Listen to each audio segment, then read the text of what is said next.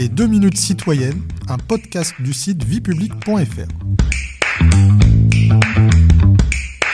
Bonjour, je suis Bertrand, rédacteur pour le site Vie Publique, et je vais vous expliquer ce qu'est un référendum. Un référendum est un vote qui est organisé à l'échelle locale ou nationale pour que les électeurs répondent par oui ou par non à une question qui leur est posée de manière exceptionnelle.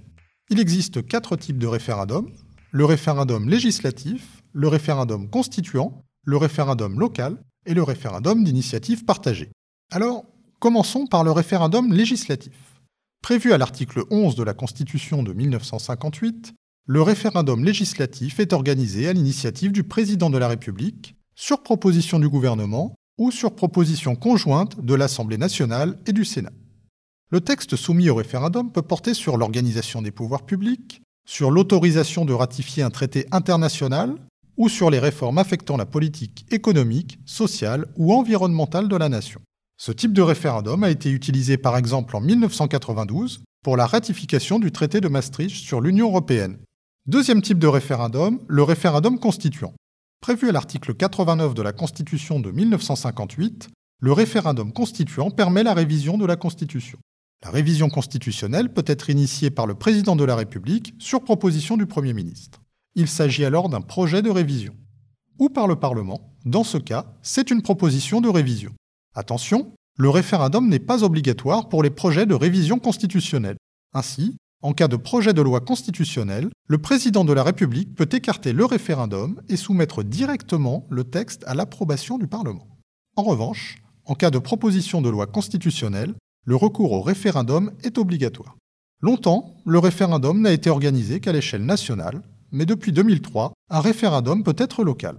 Alors, en quoi consiste le référendum local?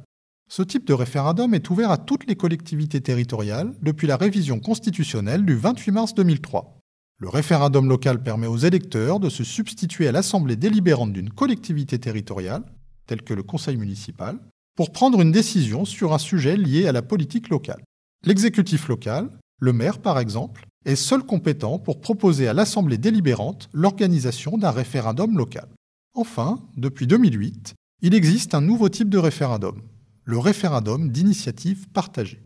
Introduit par la révision constitutionnelle du 23 juillet 2008, le référendum d'initiative partagée, le RIP, peut être lancé si une proposition de loi recueille le soutien d'un cinquième des membres du Parlement et d'un dixième des électeurs inscrits sur les listes électorales.